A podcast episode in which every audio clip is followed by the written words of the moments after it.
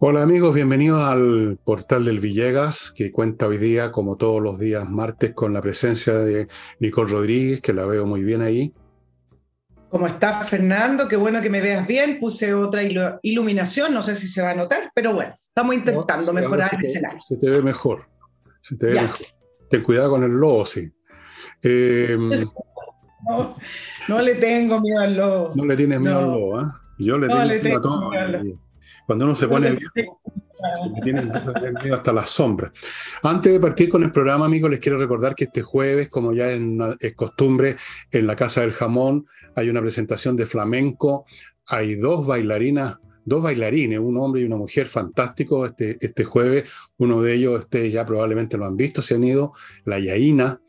El otro no me acuerdo en el momento el nombre, me van a perdonar, pero yo para los nombres, como para millones de cosas más, soy una nulidad completa.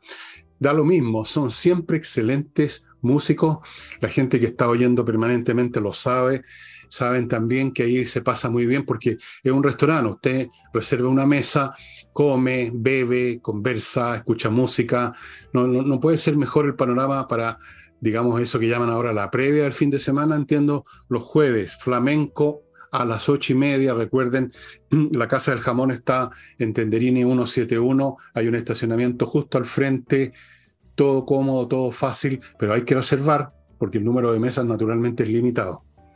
La segunda cosa es recordarles, amigos, a los, ¿cuánto? Más de 200.000 personas están suscritas a este canal y más o menos el 0,8 0,82% en el último cómputo participan apoyando este canal en Patreon. Yo creo que hay un poquito de espacio para que algunos de ustedes se les tinque apoyarnos y hacer posible que esto siga funcionando, porque esto no cae del cielo como el maná. Ese milagro se produjo un par de veces nomás, según dice la Biblia, y no, quizás ni siquiera se produjo. A lo mejor es un cuento. Así es que, Patreon, por favor, eh, es muy fácil, en mi página del villegas.cl está explicado cómo se entra ahí y naturalmente también me gustaría que apoyaran de esa forma aquí a mi amiga Nicole, que tiene su propio canal. Estos canales no existen así por bendición apostólica, sino que hay que mantenerlo y no es fácil. última cosa antes de partir con el programa, les recuerdo mis libros ya los conoce, se lo he mostrado muchas veces. El que le he estado mostrando más últimamente es este, que es súper entretenido. Todas las personas mayores de 60 años debieran leer este libro para recordar cómo era eh, el mundo del cine para los que éramos nenes en los años 50 y 60. Era el cine, o era el estadio, o era el bailoteo, o era pegarse a la radio, escuchar al doctor Morty y se acababa. No había televisión, no había internet, apenas había una radio por casa no había bicicleta, salvo los ricos, los hijos, los ricos tenían bicicleta, los demás los mirábamos pasar con los ojos así. Así es que el cine era el rotativo, las funciones de matiné, muy noche, súper entretenido, hay millones de aspectos relacionados con eso. Esto no es un libro de análisis así tipo Le Cahiers de Cinema, que es una revista tan complicada que hay que leerla digamos, con, un diccionario al lado. No, esto es experiencias, experiencias de vuestro servidor y de toda mi generación y de otras que vinieron después del mundo del cine, los rotativos, las películas de monstruos, las de vaqueros, las de ciencia ficción, los monstruos que avanzaban llevándose a la niña en brazos, no sé para qué, pero se la llevaban. Todo eso está aquí en Matiné de muy Noche. Y ahora partimos con el programa. Y por supuesto, el, el puntapié inicial lo va a dar Nicole con el punto número uno. Vamos con el uno, ojalá lleguemos al 1200 que tengo hoy, porque hoy fue día de, de anuncio, fue, fue día de trabajo en el Congreso. Voy a partir con lo que vamos a titular el enredo constitucional. Y, primero dejar bien en claro que el, el, proceso constitucional que se abrió a raíz del acuerdo del 19 de noviembre de paz y nueva constitución se cerró el domingo con el resultado. Legalmente está cerrado, jurídicamente está cerrado, eh, tiene un inicio y tiene un final. Hoy nos rige la constitución, la mal llamada constitución de los 80, con su 20% que queda de la constitución del 80, que a su vez la constitución del 80 tiene contenidos que traía otras constituciones, por lo demás una posta, no es un borrón y cuenta nueva. Pero dicho esto, entender que todo lo que se inicie a partir del 5 de septiembre y todo este nuevo diálogo es un nuevo proceso y es un nuevo acuerdo político. Esto no tiene nada que ver con lo jurídico ni con lo que se estableció. Ahora, hoy día fue, ayer para nuestros auditores, la segunda reunión en el Congreso para darle, como llaman, continuidad al proceso constitucional con eh, esta premura y eh, este aceleramiento que tienen eh, distintos partidos políticos, el Congreso y a su vez el gobierno para dejar atrás el resultado del el, día domingo. Hoy salió el presidente de la Cámara de Diputados a decir, ya, avanzamos en algo, en este nuevo acuerdo para un nuevo proceso, órgano electo 100% por votación popular, acompañado de expertos, se los voy a nombrar y después vamos a ir por parte analizándolo ahí con Fernando. Con una, eh, con una elección paritaria, obviamente no pueden dejar lo, paritario eh, de lado porque se instaló como lo políticamente correcto y ya nadie lo discute. Me parece que, que se podría discutir, y esto entre paréntesis, si una mujer vota por un hombre y ese hombre queda fuera de la elección producto de la norma paritaria, ¿no están acaso violando la decisión de esa mujer? ¿No están acaso también en ese sentido no tomando en cuenta la decisión de esa mujer? Bueno, me parece que hay muchas aristas para analizar lo paritario. En otros países incluso obligan que las listas sean paritarias, pero no alteran los resultados, que son cosas distintas. Bueno, y el cuarto punto, voto obligatorio. Por su parte, Partido Republicano dice, nos vamos a tomar nuestro, nuestro tiempo, no sabemos, y Partido de la Gente van a hacer una consulta. Y luego este anuncio donde todos quedaron muy contentos porque estamos avanzando y nos vamos a juntar el día jueves, este jueves, previo a las fiestas patrias. Dice Renovación Nacional, hay una, hay una premura desde el oficialismo para decir que estamos de acuerdo, porque en realidad estos puntos que mencionó el presidente de la Cámara de Diputados y que lo, presentó también el presidente del Senado y que alabó el gobierno, nosotros no, no hemos dicho que estamos de acuerdo. Entonces vamos por parte, yo creo que hay que ir digregando este asunto. Primero, el, panorama más amplio que me parece que acá tiene que ver con lo siguiente. Es muy luego y es muy apresurado seguir adelante con un proceso sin entender y reflexionar sobre el 63%, 8 millones de personas que rechazaron el texto el 4 de septiembre. Algunos instalan la idea que se rechazó y que el éxito de, ese 63% tiene que ver con que se prometió rechazar para reformar, que fue uno de los eslogans de campaña. Otros dicen no, acá simplemente se rechazó el contenido del texto. Y otros dicen no solamente se rechazó el contenido del texto, sino que además se está rechazando al gobierno. Y empiezan a hacer una serie de análisis. Quizás todo eso puede ser, pero como sea, la derecha se comprometió al, al cambio constitucional así logró unirse a la centroizquierda para el plebiscito de la prueba rechazo. Eh, y estamos en este enredo porque cada uno intenta señalar lo que significa ese 63% o lo que quiere ese 63% mayoritario de la ciudadanía que salió a votar.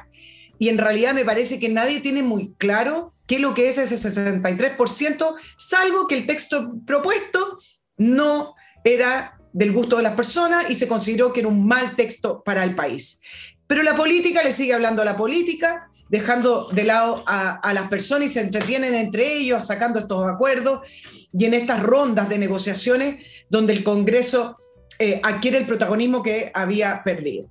Vamos con las encuestas. Ya empiezan a salir algunas encuestas, pero también me parece que las preguntas y los resultados de las encuestas son son bastante enredosas porque pareciera ser que esto es como a gusto consumidor, como si uno, cada uno pudiera escoger de un menú lo que quisiera para el proceso de adelante. En la academia, 67% está de acuerdo con que Chile tenga una nueva constitución, 46%, casi la mitad, cree que hay que reformar lo que sea necesario del actual, no iniciar un nuevo proceso, pero un 50% también dice que hay que iniciar un nuevo proceso. 48% que sea mixta, es decir, elegido por votación popular más los expertos. Black and white, voy a hablar de tres encuestas. 61% dice que el resultado del 4% del 4 de septiembre se entiende como rechazo al gobierno de Gabriel Boric 57% quiere una nueva constitución, 53% dice que era un proceso más corto y 86% dice que se necesita la, presencia de profesionales y expertos. Feedback, ¿qué dice? 54% prefiere que sean expertos que redacten la nueva constitución. Y acá me voy a quedar con el tema de los expertos, Fernando, antes de ir al tema del, del panorama político, y decir lo siguiente, pasamos de la obsesión por los independientes, esta idea de que estos independientes tenían una altura moral, que iban a poder cuidar los intereses de la nación y que iban a poder rescatar lo que la mayoría de las personas querían, pasamos de los independientes a reemplazarlo por los famosos expertos.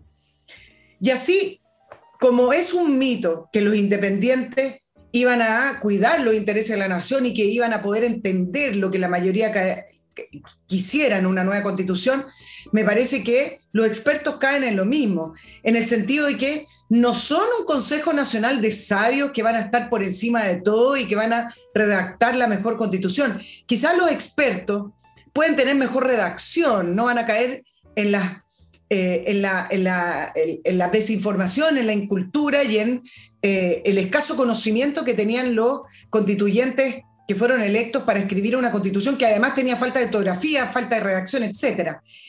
Pero los expertos trabajan con instituciones. Los expertos derivan de instituciones de partidos políticos o derivan de partidos políticos y tienen una idea determinada como quieren la constitución también. Por lo tanto, decir que a lo mejor saben más, pero no son neutrales. Entonces, creer que los expertos van a, eh, van a levantarse como estos grandes sabios, me parece que hay que empezar a bajar los mitos. La única manera, y acá me gustaría saber cómo ves tú a los expertos que vienen a reemplazar a los independientes, la única manera que la constitución realmente sea redactada por expertos y personas electas y que no, no tenga una idea determinada es que sea una constitución muy minimalista, con menos pretensiones de la que los partidos políticos y el gobierno pretenden con la constitución que sea la casa de todos, que nos una a todos, que nos traiga la paz social, que termine con la injusticia, que termine con la indignidad y que por, por, eso a través de la constitución este país se levanta como una gran república todos abrazados. Me parece que quitarle los objetivos a la constitución y minimizar sus contenidos podría ayudar, pero levantar a los expertos como la gran casa de la sabiduría es mentirle a las personas.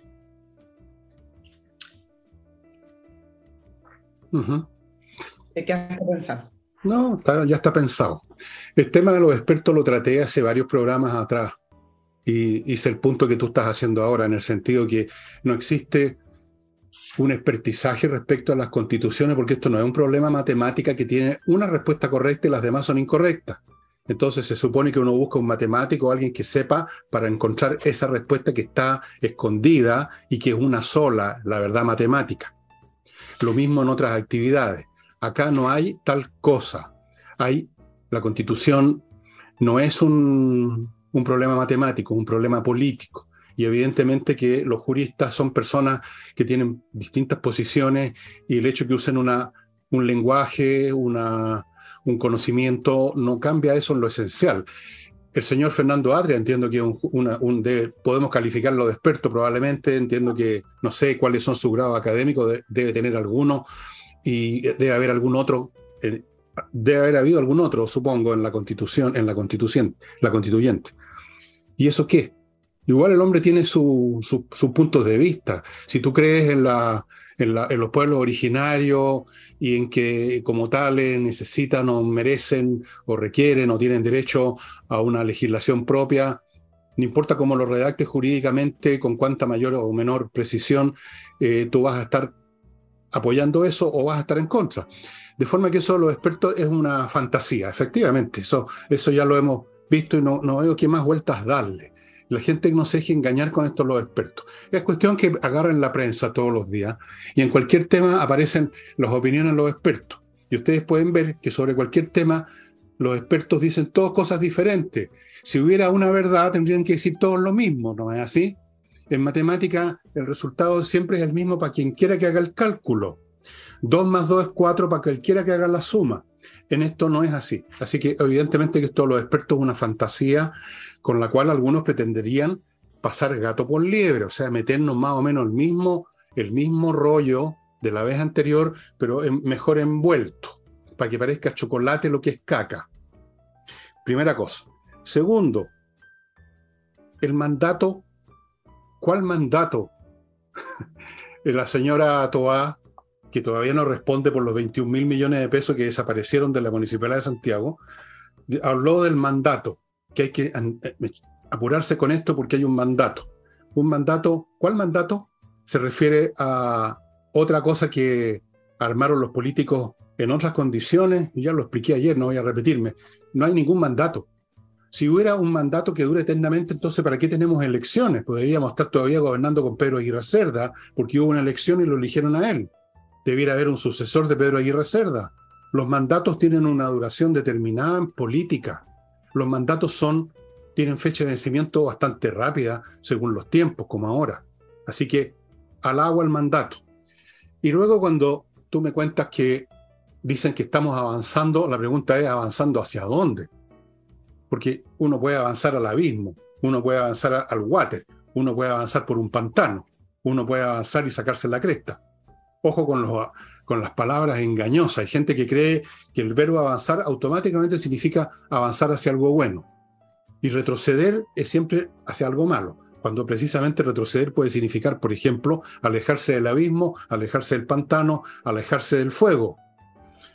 Pero los políticos no tienen remedio. Yo ya lo he dicho, ya no sé en qué idioma decirlo, ya lo he dicho 20 mil veces, no, no tienen remedio, ellos siguen en su juego. Y lo menos que debiera hacerse esto, en vez de apurarse, es demorarse, porque por las cifras que tú me das de estas distintas encuestas, hay muchas opiniones bastante divididas y bastante, no hay ninguna que sea realmente abrumadoramente superior, salvo una que tú mencionaste, el ochenta y tanto por ciento. Sí, hay una dispersión tremenda, hay una ignorancia fabulosa, la gente ya no sabe qué está diciendo, no saben de qué están hablando, nunca leyeron ninguna constitución, ni la propuesta ni la antigua, repiten como loros lo, lo que les han metido los políticos o las señoritas de los matinales. Entonces es mucha la confusión y cuando hay mucha confusión, uno hace lo lógico que es esperar a ver si la cosa se, se asienta, ¿no? Se asienta la polvareda, ¿no te parece? Eh, claro, y, eso creo que explica también la, premura eh, y el nivel de aceleración de las fuerzas políticas, porque me, da, ya lo explicamos el otro día, el, tema de por qué apurarse para el gobierno para dejar atrás la derrota y seguir en esto. Y además porque se le abre nuevamente un espacio al gobierno para poder instalar ciertas ideas que le ayudaran a su agenda. Y desde el punto de vista de la centro derecha, de la que voy a hablar ahora, también tiene que ver con no vayan a creer, no vayan a creer que nosotros no cumplimos los compromisos y queremos quedarnos eh, fijos con la constitución, la famosa constitución de Pinochet, pero también del punto de vista general, la premura me da la sensación que viene también por la línea de no vaya a ser que la gente pierda interés en el proceso constituyente, nos demoremos mucho en discutir la norma y se empiece como a ir apagando y que la gente empiece a decir, basta ya de procesos constituyentes y háganse cargo de las reales urgencias de este país, que son varias, y además se van acumulando porque van cambiando, no resuelven las antiguas y se van acumulando con las nuevas necesidades, que es algo que vamos también hablar más adelante. Entonces, la premura del mundo político viene explicado de todos esos ángulos, Fernando. Eh, me da la impresión que se puede ir, el hastío constituyente se puede ir profundizando con el tiempo y por eso también están con estas reuniones express, eh, aunque ya le advirtieron al gobierno que antes del 18 es difícil que salga ese, ese acuerdo. Sería ya una grosería. Ahora, yo, yo dije ayer, voy a lamentablemente me tengo que repetir porque la realidad es la misma, ¿no? No voy a estar inventando una cosa distinta. Dije ayer y repito ahora que yo entiendo el apuro y la, la, premura de la izquierda porque para ellos es un instrumento para su proceso revolucionario o como quieran llamarlo. Para ellos es el programa. Entonces están apurados, quieren, quieren, quieren ponerlo en vigor de una manera o de otra. Ojalá mañana, pasado, ya hubiera una nueva propuesta. Pero lo que resulta inconcebible por el grado de estupidez y de cobardía es, las posturas de la derecha. ¿Cómo es posible que todavía no haya alguien que diga, señores, hay un número creciente de chilenos que no les interesa entrar en esta cuestión de nuevo? Eso se refleja también en estas encuestas que tú mencionaste. Sí, bueno, el Partido Republicano está en esa línea, pero no, no es parte de Chile Vamos. Tiene una buena. Estoy hablando de Chile Vamos, estoy hablando de la derecha tradicional. Esa gente realmente se han pasado de huevones, voy a usar la palabra, o de cobarde. Yo ya, ya no tengo paciencia con ellos. Es decir, los llaman y corren. En vez de apoyarse en el resultado del domingo, y no es un aprovechamiento político, como dirían los, los tontones de siempre, ¿para qué le voy a poner el nombre al tontón de siempre que dice el aprovechamiento político? Es una realidad política. No la usan. ¿Vale? salen corriendo, no vaya a ser que piensen que no somos demócratas, no vaya a ser que piensen que somos pinochetistas, no vaya a ser que piensen que somos fascistas, no vaya a ser que me vayan a funar, no vaya a ser que me escupan en la calle, no vaya a ser esto lo demás allá. Cobardes y tontos. Este era el momento de decir, no, pues a ver, momentito, ¿qué es esto de salir corriendo? Pensemos primero en las cosas que el país necesita, pensemos primero en lo que está pasando con la economía, Pensemos primero en las situaciones de violencia y delincuencia que ya están llegando a niveles increíbles. Yo no sé tú, en, tu, en, tu, en tu medio social, Nicole, pero en lo poco que yo sé del mío, que es casi inexistente, pero hay otra gente que vive en el mundo, no como yo, que vive en la luna, hay gente que ya no te está atreviendo a salir con su automóvil, si es un automóvil más o menos nuevo, más o menos caro, porque teme que le va a tocar a ellos el portonazo, o no el portonazo, le van a, lo van a, a balear y les van a robar el auto. Claro. Esas cosas, déjame terminar. Esas cosas, esas cosas no parece que no valen en absoluto. Y la derecha, en vez de pararse firme en eso que es una realidad, no hay ninguna invención, salen corriendo a hacerse los que están cumpliendo con la promesa. ¿Y qué nos importa su promesa? En primer lugar, nunca debieron haberla hecho. ¿Qué es eso de estar haciendo promesas estúpidas y luego apresurarse a cumplirla? Y luego ponerlo como un mérito. Lo encuentro increíble. Por lo demás, la promesa ya está en parte cumplida porque se aprobó la reforma constitucional para bajar los quórum para cambiar la actual constitución. Por lo tanto, en parte esa promesa está ampliamente cumplida. Pero mira, con respecto a la centro derecha y también la centro izquierda, decir que este proceso se está llevando a cabo con un vacío de poder gigante. Por lo tanto, hay una disputa en, política, bueno, en cualquier parte en realidad. Cuando hay un vacío, empieza la disputa por el protagonismo y, y el poder. Y efectivamente la centro derecha se, se, ha apurado y existe una, un, por ejemplo, algunos diputados de Renovación Nacional y, otros han levantado la voz decir eh, por qué están negociando de manera tan apurada y vendiéndose, entre comillas, a la, a la centro izquierda. Yo quiero decir acá una cosa, yo si quiero comprender lo que está pasando, quizás se podría explicar es que efectivamente para la centro derecha, tener una nueva constitución es dejar atrás ese pasado que una y otra vez la, izquierda y la centroizquierda le reprocha a la derecha. Me parece que dejando atrás la constitución, esto no tiene nada que ver con los problemas de las personas, esto estoy hablando en clave política, como se hablan entre ellos. Si la derecha deja atrás la actual constitución, ya por último con una firma, aunque de, de la constitución del 80 quede muy poco, me parece que podrían avanzar. Si el problema de la centro derecha es que no presenta ideas propias. El problema de la centro derecha es que le sacan al pizarrón su famosa promesa y se apuran en decir, no, si estamos, llegando a un acuerdo, estamos llegando a un acuerdo. El problema de la centro derecha es que cuando le preguntan acerca de la nueva constitución, en vez de levantar contenidos propios, mira lo que ha hecho la Renovación Nacional y la centro derecha en general resulta que dicen que un buen piso para comenzar a, discutir la nueva constitución en este nuevo proceso es el proyecto de Michelle Bachelet. Y hoy día Renovación Nacional se junta con Ricardo Lago. Esto no tiene que ver con criticar a Ricardo Lago, tiene que ver con que ni Michelle Bachelet ni Ricardo Lago son referentes de la centro derecha. Entonces, se levantan en un proceso con referentes de la centro izquierda o de la izquierda. Y ese es el problema de la centro derecha. No apoyar un nuevo proceso que en el cual ya me parece que hay un punto de no retorno y en eso tiene que seguir avanzando.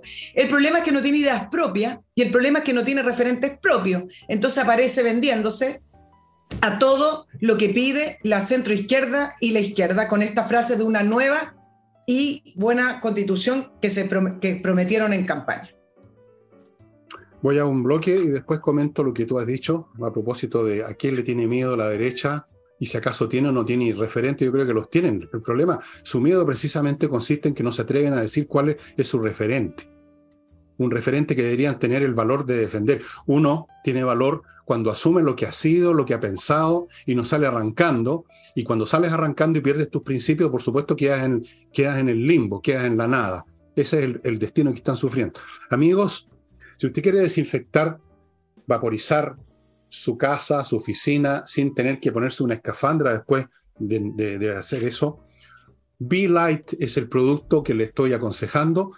Resultado de la electrólisis del agua, sale un producto que es absolutamente destructivo de bacterias y virus, pero no, no le hace absolutamente nada a los mamíferos usted es un mamífero, yo soy un mamífero, nosotros somos mamíferos, vosotros sois mamíferos, no, no nos pasa nada, usted puede vaporizar aquí mismo, yo podría estar vaporizando y no me pasa nada. Be Light, estimados amigos. Actualiza tu reglamento. .cl es el sitio al cual tiene que ir usted si tiene responsabilidades en la administración de un edificio, condominio, si es el administrador o forma parte del comité de administración porque cambió la ley, hay que cambiar el reglamento y eso no se hace fácil. En actualizatureglamento.cl hay un equipo de expertos que saben ver todos los distintos ángulos de este asunto. No meta las patas, amigo, no trate de arreglar el califón usted, se llama un especialista. Ellos son los especialistas en cambiar el reglamento. Actualizatureglamento.cl. Continúo con inviertanusa.cl para que usted invierta en USA en las mejores condiciones en Estados Unidos le ofrecen miles de, de franquicias, por si usted no sabe dónde invertir, le ofrecen 3.500 franquicias, cientos de opciones inmobiliarias, le abren cuenta corriente en los bancos norteamericanos, le consiguen crédito, lo ayudan a constituir empresa, le consiguen la visa, la, la, residencia. Lo, lo, único que falta es que lo lleven a LAPA, Estados Unidos. Amigos, invierta en USA.cl.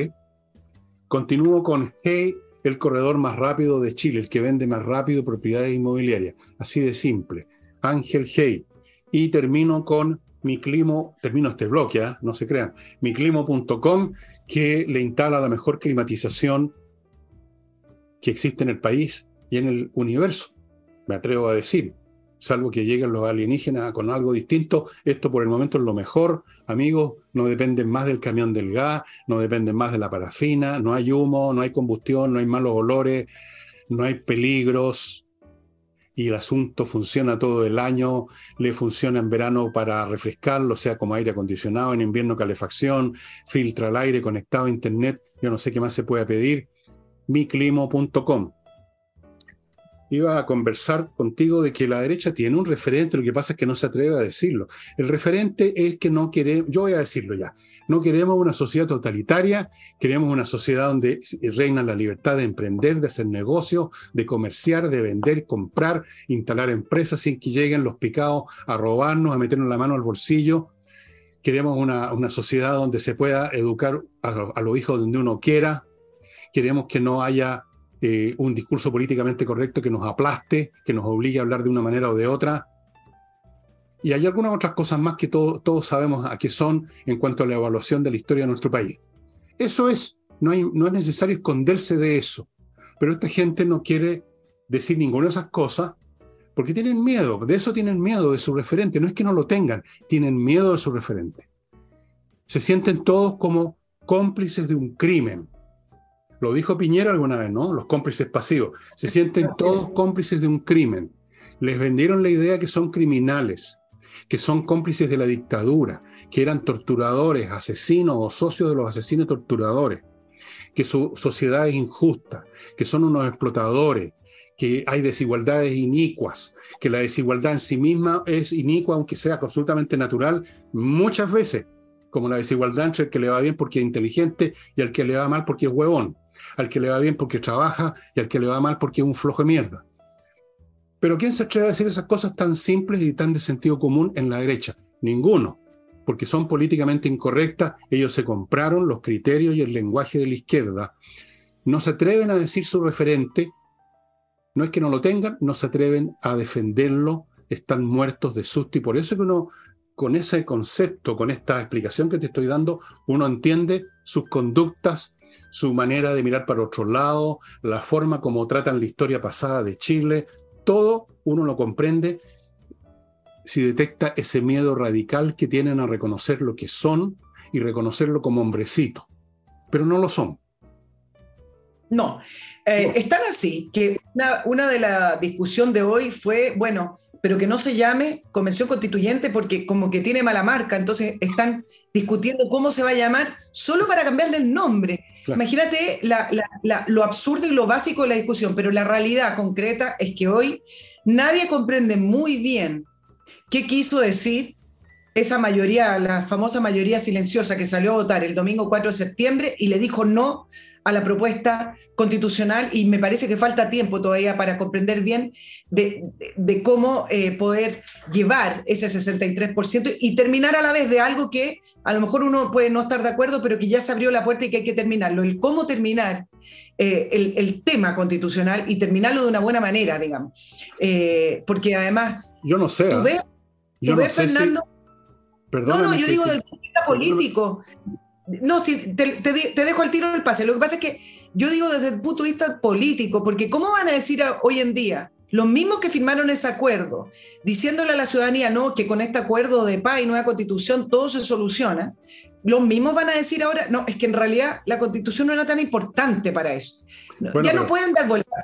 ¿Cómo que no? Pues si en eso consiste el valor, pues, en reconocer las cosas, en decir, por ejemplo, me equivoqué, o, decir, por ejemplo, hay que tomar en cuenta esta nueva realidad, esta votación. O decir, por ejemplo, la verdad es que no, no es tan importante, fui cobarde en ese momento, cedí,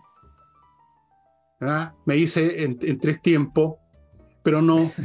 En eso consiste, pues.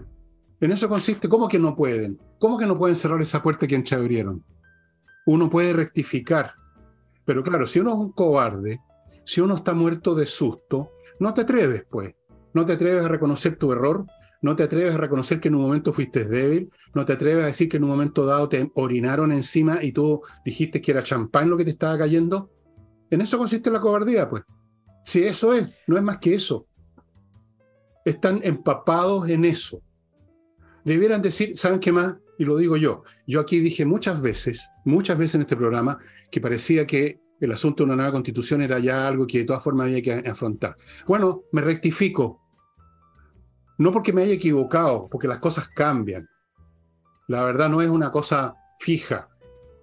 Cambió, bueno, una de las cosas que adelanté que iba a cambiar el clima psicopolítico. Y uno si examina esas cifras que ya están mostrando más o menos en embrión estos cambios, porque te digo yo que hace seis meses atrás hace esa misma encuesta que hizo Cadem, Plaza Pública, y no aparece ni un 2% de gente que dice, dejemos las cosas como están. Están todos alineados con eso. Y ahora resulta que, es, ¿cuánto es? ¿25, 30, 30 y tanto por ciento que dicen no? No, no, no es una, no una nueva constitución. No me acuerdo las cifras, yo las vi también, pero como, bueno. Hay que, hay que reconocer que las realidades cambian y si la realidad cambia, tiene que cambiar la concepción de la realidad, pues. O sea, uno no se puede, uno no puede hacer promesa o quedarse pegado por miedo que digan, oye, este gallo cambió de idea. Sí, yo cambié de idea. Yo no creo que sea necesaria una nueva constitución. Punto. Me da lo mismo lo que diga la señora Toá y toda esta horda de políticos oportunistas. Ahora, yo no soy político, por supuesto, puedo decirlo, pero los políticos de derecha, con mayor razón, debieran dar la cara si no se atreven a plantear las cosas. Entonces, ¿para qué diablos hicieron elegir? ¿Por qué no se van para la casa? ¿Por qué renuncian? En la casa no les va a pasar nada. En la casa se van a olvidar de usted. Lo único que los va a manduquear es la señora. Así es que, eso. Bueno, considerando además que tienen hoy el, el quórum mucho más bajo para reformar lo que quisieran reformar si quieren discutir la, reforma en el Congreso. Ahora, el que no cambia y nosotros también lo, analizamos el día, el día jueves en el programa, Fernando, con respecto a las señales que entregaba el cambio de gabinete y, las señales que da el gobierno. El que no cambia es el gobierno. Mira, varias, cosas. Primero, el gobierno dijo que iba a facilitar el proceso del nuevo, del nuevo constituyente, pero que no se iba a involucrar, no se iba a meter. Falso. ¿Qué dijo Ana Uriarte? La se dedicó en dar entrevistas el fin de semana y también lo que ha dicho en el Congreso, ahora que tuvo que ir, dijo las características del nuevo proceso que tiene que ser con un órgano 100% electo, paritario, en, fin, describió todas las reglas que debían aprobarse para el nuevo proceso. Ahora dijo que además con este nuevo acuerdo que llegaron hoy día, que al parecer es un acuerdo no tan acuerdo según RN, que todavía no está zanjado, que con este acuerdo se está llegando y se está alineando con lo que quiere el gobierno. O sea, eso no involucrarse, bueno. Y TOA, que es algo que tú comentaste en el programa de ayer, Fernando, dice que antes del 18 debe haber un acuerdo y luego, en otra entrevista, para hablar cueca, que parece que no va a poder ser, pero en otra entrevista, ella vuelve a levantar esta imagen de Pinochet diciendo que espera que el 11 de septiembre del 2023, cuando se cumplen 50 años del golpe, tengamos una nueva constitución. De nuevo, empieza a poner en el sentido de dejar atrás la constitución de Pinochet. Entonces, al final, estas palabras del gobierno diciendo que no se van a involucrar terminan siendo falsas como varias palabras del, del gobierno con respecto a su discurso, a su relato y lo que termina haciendo. Imagínate que el presidente Boric, hablando con respecto a cómo han ido tomando en el pasar de los días la derrota que sufrieron con, la derrota del apruebo, ratificó su camino de reformas profundas. Ah. Eh, lo ratificó no solamente con un cambio de ministerio que fue un cambio de pieza, como dije, ese día fue un cambio de mensajero, no de, no, de mensaje, pero el diseño no, no cambió.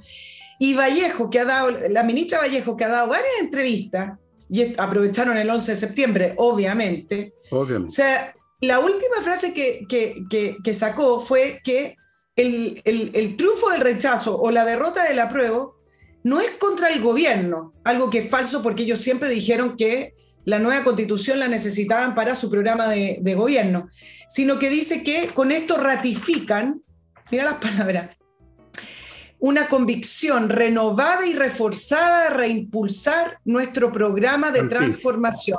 Otra cantinfla. O sea, la derrota para ellos significó tener una convicción renovada de seguir adelante con lo mismo. Bueno, maravilloso. Déjame, déjame, punto número 6, el bloque número 2. Amigos Edisur es una empresa editora chilena que edita libros de importantes autores importantes. Usted puede comprarlos en edisur.cl o en compañía 1025. Ya me mandaron otro libro, que es un libro muy bonito, muy bien hecho, con un papel de mucha calidad, que es para las familias cristianas, se los recomiendo, La Biblia para niños. Es la historia bíblica, eh, con, simplificada, por supuesto, con, con ilustraciones muy bonitas. Eh, esto para una familia cristiana que tenga, que quiere educar a sus hijos como cristianos, tienen todo el derecho al mundo, es bastante más accesible para un niño que la Vulgata u otra de las o la, o la Biblia de San James y, o el Septi, ¿cómo se llama? Que hicieron unos sabios judíos en Alejandría en el 200 y tanto, el Septigintio, bueno, no me acuerdo. Esto es bastante más accesible, estimados amigos. Es un libro muy bonito. Eh, Aquí tienen ustedes algunos ejemplos. Biblia para niños, el libro además está muy, pero muy, el material, el papel cuché, no, es un libro realmente espectacular para las familias cristianas. Y continúo con AutoWolf, ya saben, para reparar la carrocería de su automóvil que quede como nuevo, eh, recurra a AutoWolf porque van a hacerlo en 24 horas, en menos de 24 horas, en el día laboral, en su casa, frente a sus ojos, usted va a ver lo que están haciendo. Autowolf.cl, contáctese con ellos y deje su vehículo, su papú, déjelo tiquitaca. Antes se decía papú, ahora ya no, ¿no? Estoy un poquito anticuado. Ahora, si tiene usted millas acumuladas por sus vuelos, no voy a mencionar a quienes han volado todo el tiempo, kmmillas.cl se las compra, amigos. Si usted no las va a usar pronto, recuerde que las empresas aéreas en un momento dado tocan un botón y desaparecen y usted se queda colgado a la brocha o colgado el ticket en este caso. kmmillas.cl se las compra a buen precio. Lo que te iba a decir finalmente, eh, no finalmente ahora, es que yo no sé si vale la pena estar permanentemente, está bien que lo hagan, que lo hagas, que lo haga el que quiera, pero en lo personal estar registrando las mentiras, las falsedades y las posturas del gobierno, porque yo entiendo lo, que son lo que son. Ellos quieren hacer sus transformaciones profundas y para esos efectos están dispuestos a degollar a su abuela si es preciso. Mentir, inventar cosas, eh, cambios de gabinete que son falsos, son de maquillaje, eh, supuestas virajes hacia el centro que no lo son. Todo eso no tiene que darlo por descontado. Ellos son coherentes con lo que quieren. Ellos son lo que son uno no puede hacerle reproches a tu adversario. Uno tiene que preocuparse de tus potenciales aliados o los que debieran serlo. A mí me preocupa más la conducta de la derecha. Me, preocupa más la conducta de Renovación Nacional, de la UDI, del Partido Republicano o de Amarillos por Chile o cualquier organización que tiene concepciones distintas, aunque no estoy muy seguro de Amarillos por Chile, de la izquierda. Me preocupa su cobardía, me, me preocupa su falta no sé si de claridad o simplemente que no quieren ver las cosas. Si los otros tenemos que darlos por descontado que son lo que son. No vamos a cambiar a Boric, no vamos a cambiar a la señora Vallejo y su aire de Javier Cuadra, me acordé el nombre de ese vocero del gobierno Pinochet, era exactamente igual, impávido, ella impávida. Bueno, los autoritarios se entienden unos con otros, ¿no? No me preocupa, yo sé lo que son. Son adversarios míos y tuyos y de mucha gente que hagan lo que quieran, que digan lo que quieran, que mientan, están haciendo su trabajo. Uno no les puede ni siquiera reprochar que sean mentirosos, porque para ellos la mentira es para un fin superior.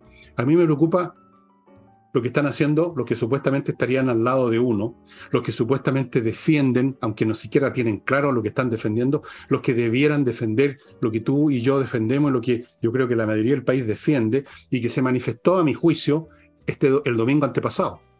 A mí me preocupa la conducta de la derecha, no la conducta del gobierno. El gobierno es lo que es, no tiene vuelta, desde el punto de vista de uno. Oye, a propósito de gobierno y anuncio, vamos al tema de la, economía, porque la otra gran noticia fue eh, esta agenda que le pusieron de título Invirtamos en Chile, con seis ejes de acción. Cantiflos, no, son, no tienen remedio, son cantiflos. Bueno, vamos a analizarlo, vamos a analizarlo. Seis ejes de acción y 28 medidas. Eh, la idea es 28.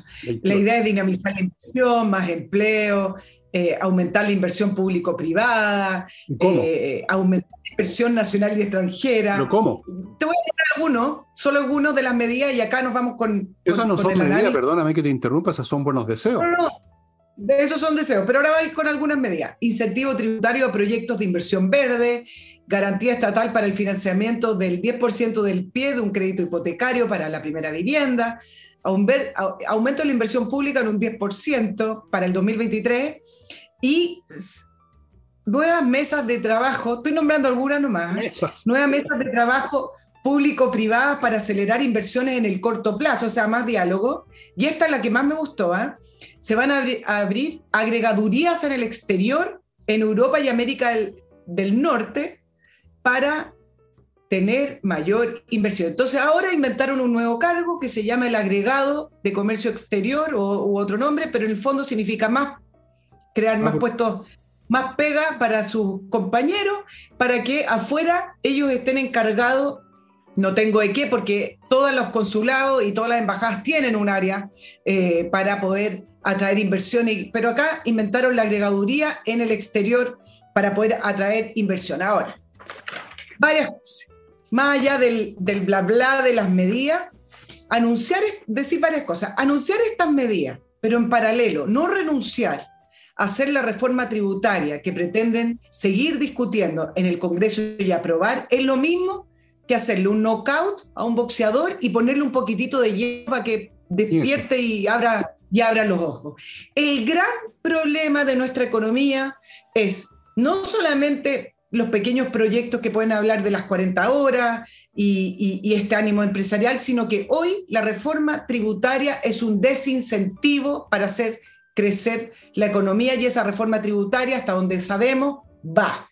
Que lo quieran consensuar, que sigan hablando, pero sigue siendo la mayor reforma tributaria que tendríamos desde el retorno a la democracia, mayor que la de Bachelet, que ya la de Michelle Bachelet causó estragos en la economía. Y sobre esta reforma tributaria todavía no renuncian, por lo tanto, estas medidas puntuales y, cosas muy específicas, es como para hacer creer que quieren inversión y que son bienvenidos, pero en el fondo es puro bla bla y no cambia mucho en nada. Incluso hoy salió un estudio de la Universidad Diego Portales que estima que si se aprobara la reforma tributaria tal cual como está, el PIB tendencial caería 3% y no se recupera, escúchenlo, escúchenlo el tiempo, 30 años.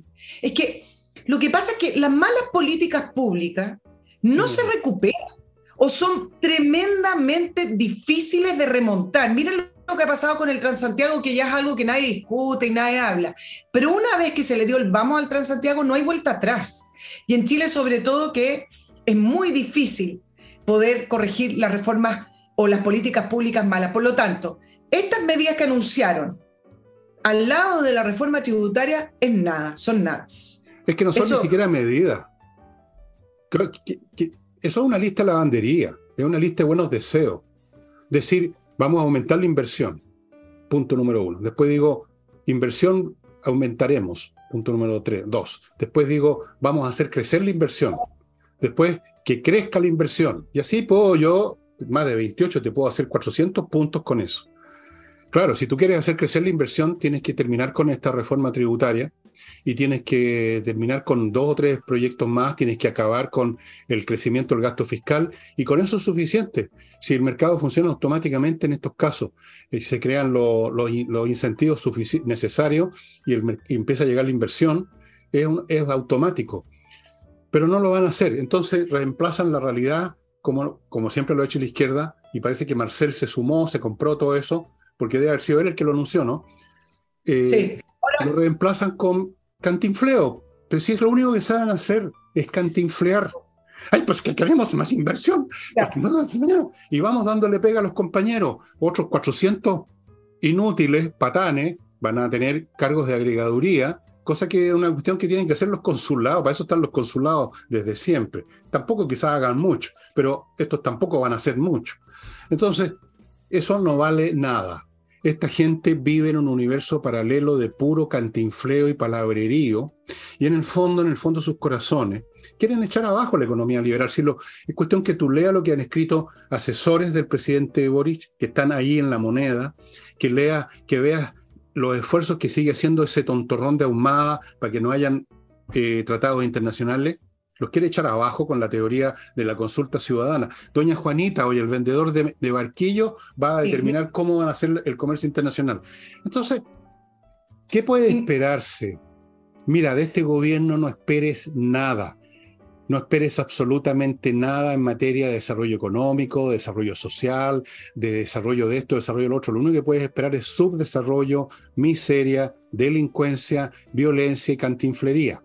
Este gobierno es inviable, lo he dicho tantas veces ya, cuántas veces más lo tengo que decir, es inviable en todos los sentidos habido y por haber, y para este país recuperarse vamos a tener que deshacernos de este gobierno, de una manera o de otra. Mira. Para eso están las elecciones, lamentablemente faltan como dos años y medio, tres años. No sé. Eh, pero no hay otra forma. Boris ni ninguno de esta gente, incluyendo a Marcela ahora, que se convirtió ya de anestesista en Tony, ninguno de ellos va a hacer otra cosa que formular cada cierto tiempo estas listas con 28, con 40, con 50, mientras más puntos le ponen, más mentiroso se nota que es la lista. Incluso incluyeron, incluyeron el aumento de ciclovía, no sé qué tiene que ver, pero mira, vámonos al grueso. Tú, Los que son tontos. tú mencionaste, Tú mencionaste el tema del acuerdo. Efectivamente, si este gobierno realmente fuera pro inversión y bienvenidos los empresarios y, y creyera en, la, iniciativa privada, bueno, mira lo que pasó con el TP11, el TPP-11 y que además empiezan una serie de contradicciones. El ministro Grau, después del cambio de gabinete, donde eh, se supone que el gobierno dio un giro, el ministro Grau dijo, y tú lo mencionaste, pero acá lo voy a complementar, que ellos estaban pensando y, trabajando en algo más grande. Lo que es una mentira, porque el TPP-11, donde China está intentando entrar por lo demás, no hay nada más grande. Es el tercer, está entre los tres acuerdos económicos más grandes del mundo. Tiene 502 millones de habitante contempla eh, más de siete países. Imagínate que China le está tocando la puerta porque, porque quiere entrar. Si quiere realmente empezar a ponerle dinamismo a la economía, el, gobierno si quisiera hacer realmente un, cambio de, de, timón y un cambio de dirección, diría, el TPP-11 le ponemos discusión inmediata porque ahora está en el Congreso. Lo mismo con el acuerdo de la Unión Europea que quedó zanjado, la modernización del acuerdo en octubre y no. Mira lo que pasa con minería. Te voy a nombrar las cosas gruesas, porque esas son las que mueven la minería y la, perdón, la, economía. No las pequeñas ciclovías ni vamos a ayudar a los a, las personas. No, y tampoco los que se les ocurre hacer una mini pyme de, de pan de masa madre. La empresa nacional del litio, que es parte del proyecto, la ministra Marcela Marcela Ríos, que fue honesta, hace dos meses en el Congreso le preguntaron por la empresa nacional del Lito, dijo que recién en diciembre van a tener el proyecto porque en realidad no saben cómo hacerlo. El último ejercicio tributario, tú sabes que Sokimit con la otra empresa del litio, que son privadas, entregaron más impuestos al Estado que Codelco, que está entrampado con Codelco y que ya avisó que iba a empezar a producir menos cobre porque no pueden. Y, y entonces estamos entrampados en esto de nacionalizar los recursos naturales. Mira lo que pasa con la institucionalidad ambiental. Tú sabes que el 50% eh, de los proyectos están parados esperando el sistema de evaluación de impacto ambiental, que son los proyectos grandes, los que mueven la economía. Y el resto está parado en el comité de ministros, que solamente ha sesionado algunas veces y que tiene también arriba el 50% de proyectos esperando no, no, no voy a entrar en detalles, pero ahora se supo de la última resolución del, del, Comité de Ministros con respecto al proyecto de las Salinas, donde la alcaldesa de Viña del Mar, Macarena Ripamonte, amenazó directamente al presidente Boric que se involucrara. Y luego de la resolución del Comité de Ministros, agradeció al presidente Boric. Entonces, ¿de qué institucionalidad estamos hablando? Cuando finalmente se levanta el teléfono y se pasa por alto la institucionalidad. Entonces, todas estas cosas que son los gruesos, me nombré solo algunas, son los que mueven la economía, no la ciclovía. No, las ciclovías son súper importantes, pero yo creo que ni siquiera eso van a ser capaces de implementar. Estamos en manos de un gobierno, de un equipo humano, de una brutal incompetencia, por un lado, y que además desprecian el modelo capitalista o neoliberal, como lo quieran llamar, y no tienen claro con qué lo reemplazarían, a pesar de que todos los reemplazos que se trataron de inventar fueron un fracaso, afuera de los crímenes que se cometieron, estamos en manos de la, fracción de profesionales y de políticos más, ¿cómo decirlo? Que no sea, que no me acusen después de injuria y calumnia. Bueno, ustedes saben a qué me refiero. Esa gente está y va a seguir arruinando el país, como lo han hecho, como lo hicieron en Venezuela, como lo hicieron en Nicaragua, como lo hicieron en, bueno, como lo han hecho en todas partes, arruinan los países, hacen la vida miserable, no solo en lo económico, sino que en lo político, en lo cultural, en todo. Son una peste. Y esta gente fue elegida por ustedes, los electores. Así es que mámensela ahora. Se los he dicho alguna vez y lo repito. Mámensela. No lloren después. Ahora esta votación del domingo antepasado es, por así decirlo, de la gente que está llorando. La gente, dos tercios votaron contra la proposición. ¿Cuántos de esos dos tercios? Yo diría que una gran cantidad fueron los que apoyaron a Boris, los que apoyaron el plebiscito salida, los que apoyaron a esto, esto, los que apoyaron esto, y ahora llorando fueron a votar rechazo. Pero siempre llegan tarde siempre llegan tarde, nunca se dan cuenta de las cosas antes, no las piensan, sino que las experimentan y las sufren. Y yo no tengo ninguna piedad con los tontos, no tengo piedad con los que se equivocan y les ponen un uno. A este país les pusieron un uno. Y ahí estamos, con esta gente que está arruinando el país y lo va a terminar de arruinar aún mucho más. Y, y cuando se ponga remedio a esto en algún momento, de alguna forma o de otra. Como tú dices, ¿quién paga los platos rotos? ¿Quién paga los platos rotos? Si el día de mañana se acabara el Transantiago y se inventara, no sé, la teletransportación como en la ciencia ficción, de todas formas, toda la plata que se tiró a la basura, ya se tiró a la basura, se perdió. Toda la plata que se podía haber invertido en tantas cosas útiles para el país, se fue por un tremendo agujero negro. Eso no tiene remedio. Exacto. Y, ahora, amados hermanos en Cristo, voy a decirles algo positivo. Ah. Vamos con lo positivo. Lo positivo es que, por ejemplo, usted tiene una posibilidad de obtener una especie de póliza seguro financiera si entra a compreoro.cl y compra oro o y plata, los minerales, los metales preciosos, en lingotes, monedas, certificados por la Universidad Católica que tienen un 99,99% pureza, y usted los guarda donde quiere, los lleva donde quiere y los vende cuando y donde quiere también. Es una buena reserva. Puede comprarlos en compreoro.cl, puede ir a Alonso de Córdoba 5870 y si está en Iquique, vaya a la zona franca y los puede comprar con precio duty free.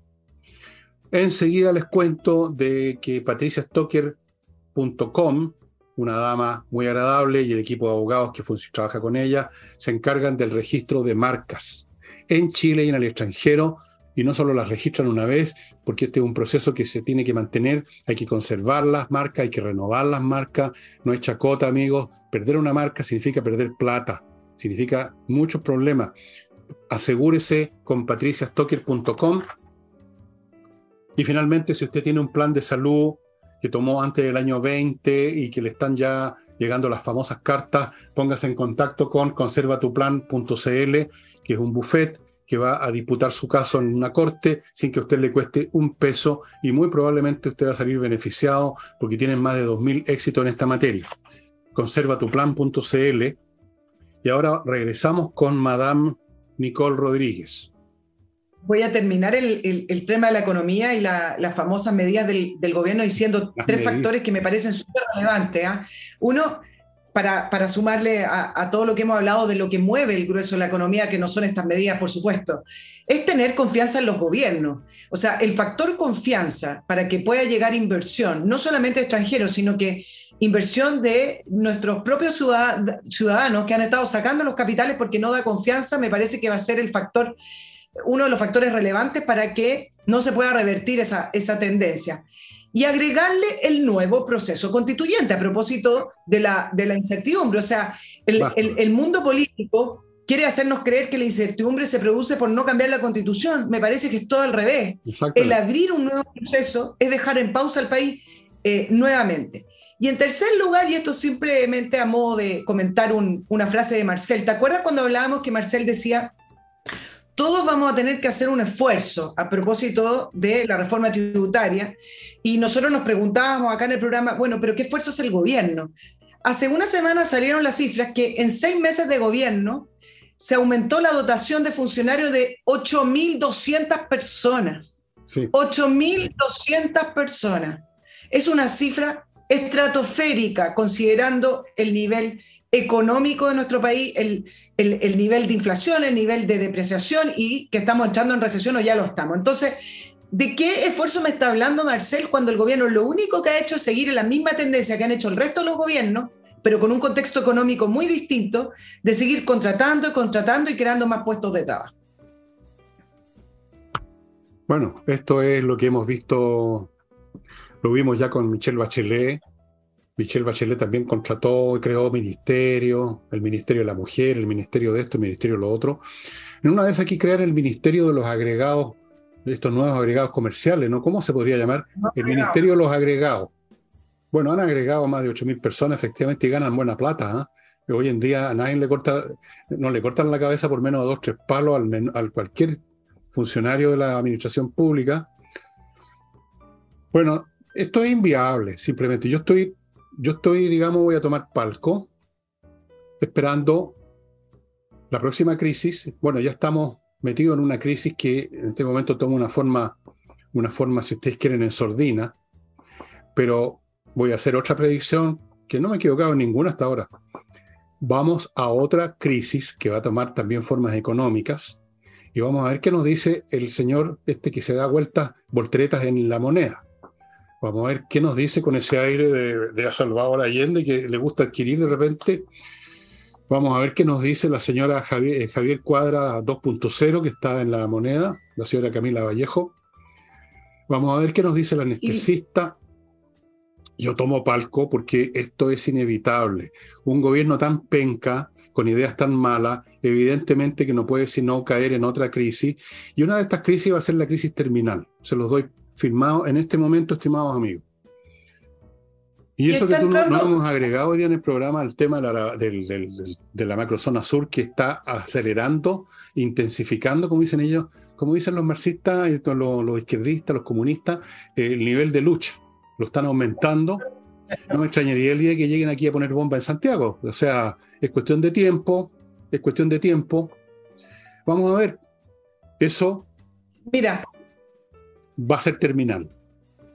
Va a ser terminal queda muy poco tiempo para que se le sume la, crisis tal, la crisis de seguridad y orden público, ya sea en, en, el nivel de delincuencia que sufren prácticamente todas las regiones y el nivel de terrorismo que sufre la, Araucanía. Eh, y el punto es el siguiente, se le va a sumar porque resulta que cambió la ministra del Interior y se supone que acá había una nueva mirada, un giro, y resultó que Carolina Toá es exactamente lo mismo que Isque Asiches con respecto a la violencia del sur. Mira, mira cómo debutó la ministra que pudo haber marcado una diferencia. Debutó con los mal llamados estudiantes protestando y llegando a la moneda el día del cambio de mando, el martes pasado, el domingo para el 11 de septiembre con desmanes, destrozos, eh, y de la ministra Toá nada, ninguna diferencia con respecto a que así se presentaron querellas, pero ni un anuncio, y ni siquiera se quiso poner adelante porque sigue el subsecretario Monsalve con el tema de eh, la delincuencia. Y mira lo que pasa hoy día en el Congreso, eh, la renovación del estado de excepción sin presentar ningún plan nuevo, es decir, el gobierno pretende renovar y renovar el estado de excepción eternamente, me parece que eso también es inviable, pero además sin ni siquiera escuchar a los parlamentarios porque salió de la sala cuando le estaban preguntando por la violencia y el terrorismo en el sur y resulta que salió de la sala y no, no, no, no consideró las preguntas de algunos diputados de derecha. Entonces, la única diferencia, Carolina Toa con Isquia Siches, son dos, que cuenta con mayor simpatía de la centro izquierda y de la izquierda, y junto con eso cuenta con el respaldo de partido político, porque es que Asiches no lo tenía y solo contaba con el respaldo del presidente Boric. Por lo tanto, es la única diferencia con Carolina no, Con la, otra, hay otra diferencia. Hay otra diferencia muy importante. Veis que Asiche no se fundió de 21 mil millones de pesos. Además. Y por último, veis que Asiche es novata. Uno le, no sé, no, no es que le perdone nada por eso, porque si uno no sabe algo, si a mí me nombran mañana ingeniero jefe de la NASA, yo no voy a aceptar el cargo porque no voy a considerar que estoy habilitado. Entonces, hay, una culpabilidad en aceptar cosas que uno no es capaz de hacer. Pero por lo menos no, no hizo desaparecer en el limbo en 21 mil millones de pesos. Así que esa es la otra diferencia que tiene Carolina Toá, que la tienen de adorno. Además, ¿quién está manejando el Ministerio del Interior? Son las personas del Partido Comunista que están ahí. Pues. Si el Ministerio del Interior es clave, así como el Ministerio de Defensa, no olviden lo que les he dicho muchas veces, lo que está pasando ahí, lo que están intentando que ocurra. Porque sin eso, la revolución tiene un tope natural. Lo he explicado como 400 millones de veces y espero que lo entiendan, que sin el control de las Fuerzas Armadas, la revolución tiene un tope. Tienen ahí esa espada de Damocles los señores revolucionarios, que son las instituciones armadas quieren cortar esa espada, quieren descolgarla del hilito y ponerla dentro de un cajón. En eso están trabajando.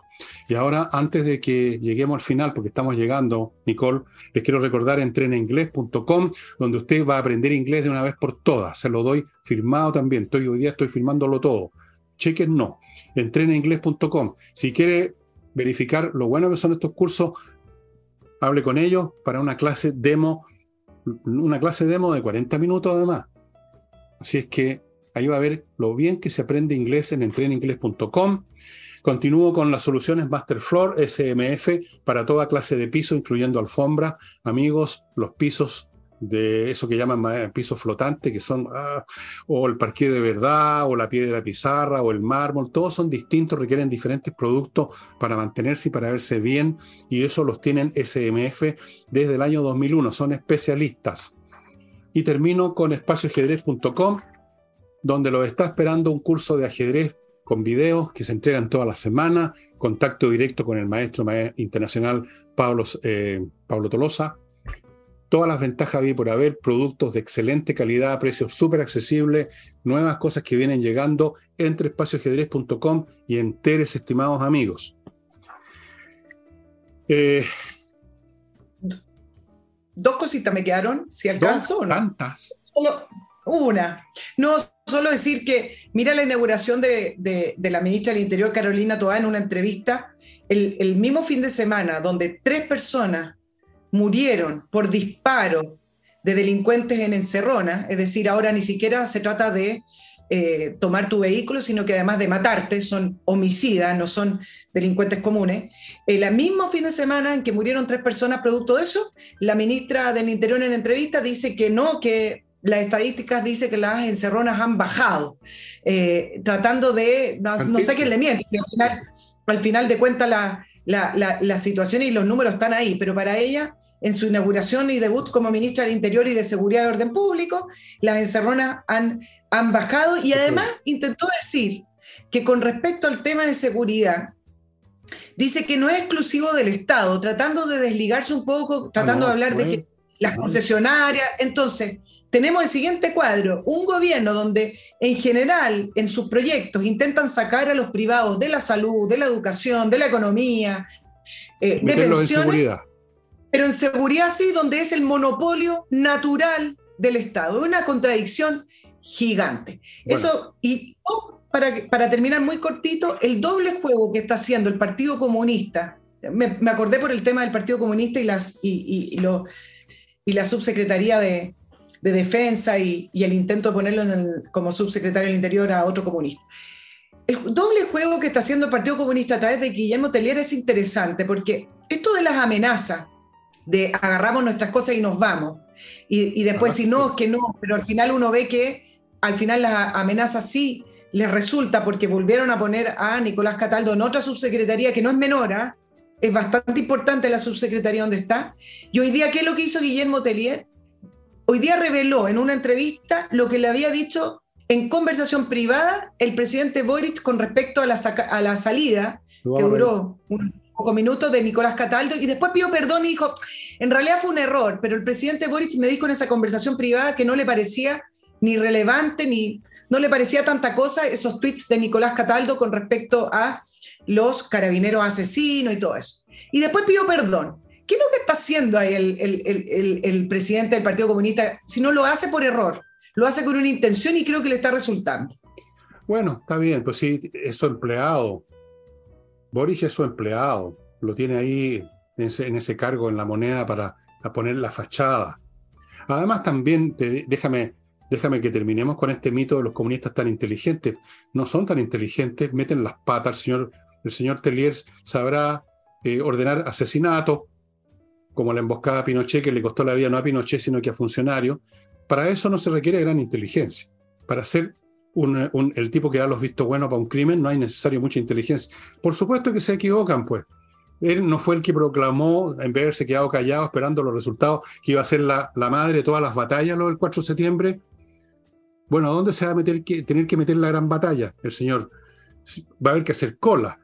Va a tener que hacer cola la gente con la gran batalla. Entonces, en una vez se le fue nomás, pues. lo dijo no sé si que habrá que, o que, no sé, no sé, y me da lo mismo. De los comunistas ya sabemos lo que podemos esperar, por lo menos no tiene claro lo que puede esperar de ellos. Ellos quieren echar abajo todo lo que nosotros apreciamos como cosa buena o por lo menos aceptable en este mundo. Para ellos todo eso es basura, nosotros somos unos reaccionarios, nosotros somos, unos, somos barrabás, nosotros somos fascistas pobres, nosotros somos pequeños burgueses, nosotros somos reaccionarios, somos momios, somos la es de la tierra que con gusto nos meterían un balazo si pudieran.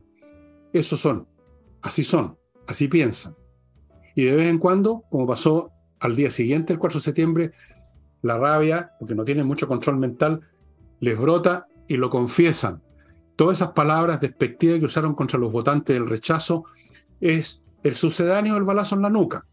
Por lo menos insultemos a estos gallos tratémoslo de imbéciles, digámosles que se metan por el poto la cueca, digamos que son unos tarados, digamos que todo lo que dijeron. Otros lo pensaron y no lo dijeron. En fin, punto final, amigos. para resumir, este, lo he dicho tantas veces que ya no debería hacer más este programa. Bastan esas tres palabras. Este es un, o cinco, este es un gobierno inviable. Punto. Y tendremos que lidiar con eso hasta que nos libremos en las urnas. En las urnas. Y eso sería todo, estimados amigos. Nos hemos pasado bastante el tiempo, pero, en fin, muchas gracias y nos estamos viendo mañana, si es Dios. Chao, es muy bien. quiere.